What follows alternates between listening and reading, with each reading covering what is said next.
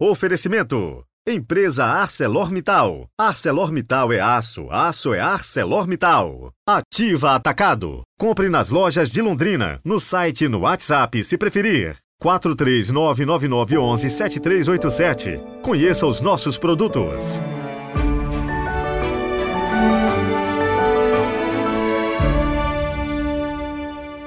Quinta-feira, 13 de julho de 2023.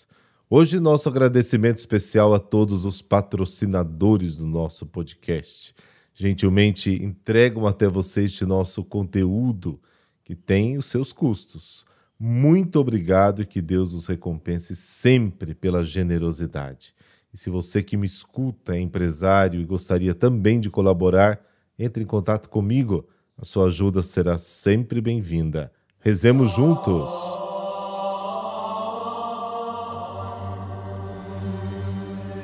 Pelo sinal da Santa Cruz, livrai-nos Deus, nosso Senhor, dos nossos inimigos. Senhor, luz verdadeira e fonte da luz, concedei-nos perseverar na meditação de vossa palavra e viver iluminados pelo esplendor da vossa verdade. Amém.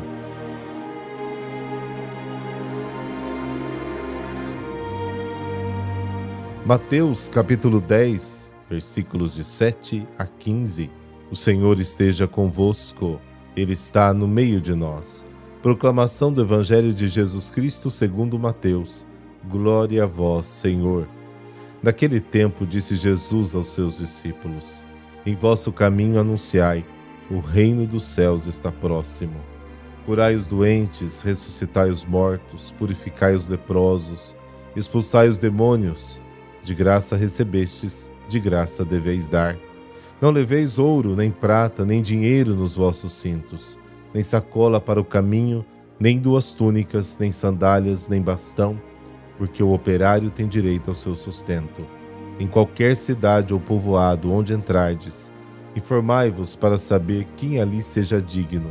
Hospedai-vos com ele até a vossa partida. Ao entrardes numa casa, saudai-a se a casa for digna, desça sobre ela a vossa paz. Se ela não for digna, volte para vós a vossa paz. Se alguém não vos receber, nem escutar vossa palavra, saí daquela casa ou daquela cidade e sacudi a poeira dos seus pés. Em verdade vos digo: as cidades de Sodoma e Gomorra serão tratadas com menos dureza do que aquela cidade no dia do juízo. Palavra da salvação, glória a vós, Senhor.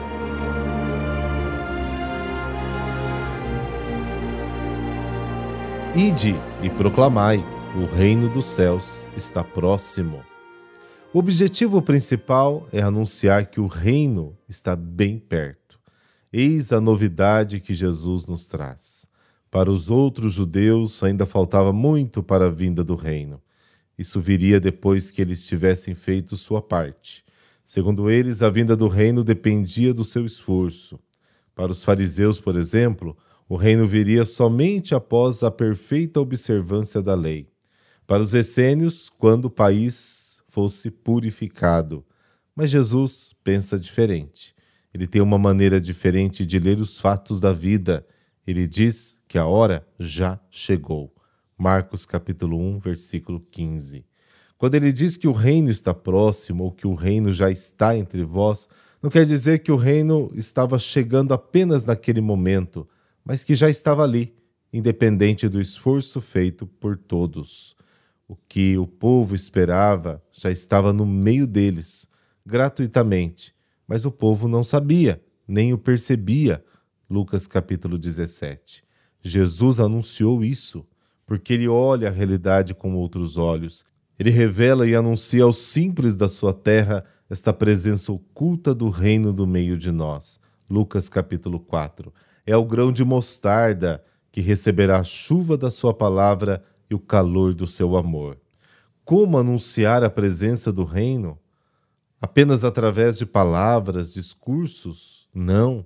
Os sinais da presença do reino são, sobretudo, gestos concretos feitos gratuitamente, curar os enfermos, ressuscitar os mortos, curar os leprosos, expulsar os demônios. De graça recebestes, de graça dai. Isso significa que os discípulos devem acolher na comunidade aqueles que são desprezados. Esta prática de solidariedade critica tanto a religião quanto a sociedade que ela exclui e indica soluções concretas. Todas as vezes que você realiza um gesto de bondade, você está promovendo o reino de Deus.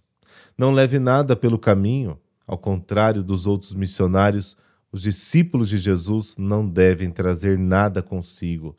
Não levem ouro, nem prata, nem moedas de cobre nos cintos, nem sacolas de viagem, nem duas túnicas, nem sandálias, nem cajados, porque o trabalhador tem o direito à sua alimentação.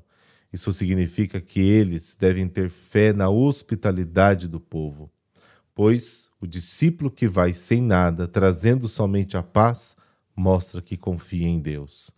Ele tem certeza de que será acolhido, que poderá participar da vida e do trabalho da comunidade e que poderá sobreviver com o que receberá em troca, pois o trabalhador tem direito à sua alimentação.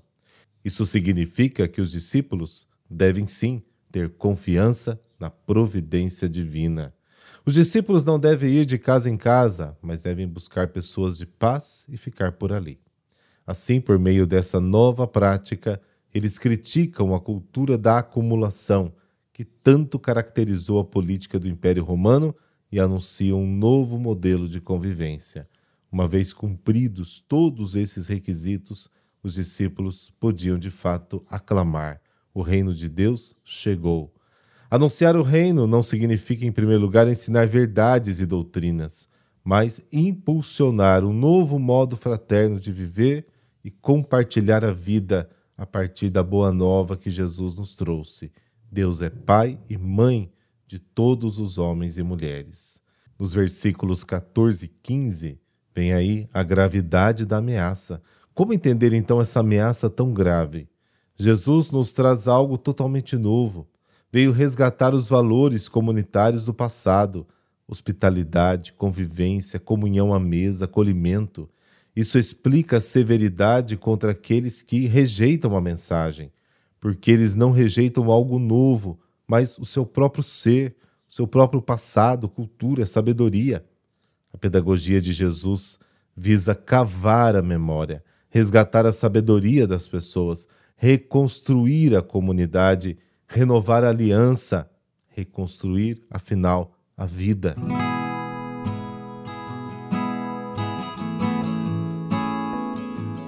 A igreja hoje celebra São Henrique II, imperador romano. Ele era filho do Duque de Baviera. Nasceu num castelo na Alemanha em 973. Pertencia a uma família santa, por isso foi educado pelos cânones, depois também pelo bispo. Seus outros irmãos também tiveram uma vida de santidade.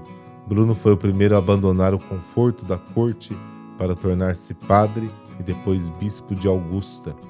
Das irmãs, Brígida fez-se monja e Gisela foi mulher do rei Estevão da Hungria, também um santo. Quando jovem, sonhou com o seu falecido diretor espiritual, que teria escrito na parede do quarto do príncipe, entre seis.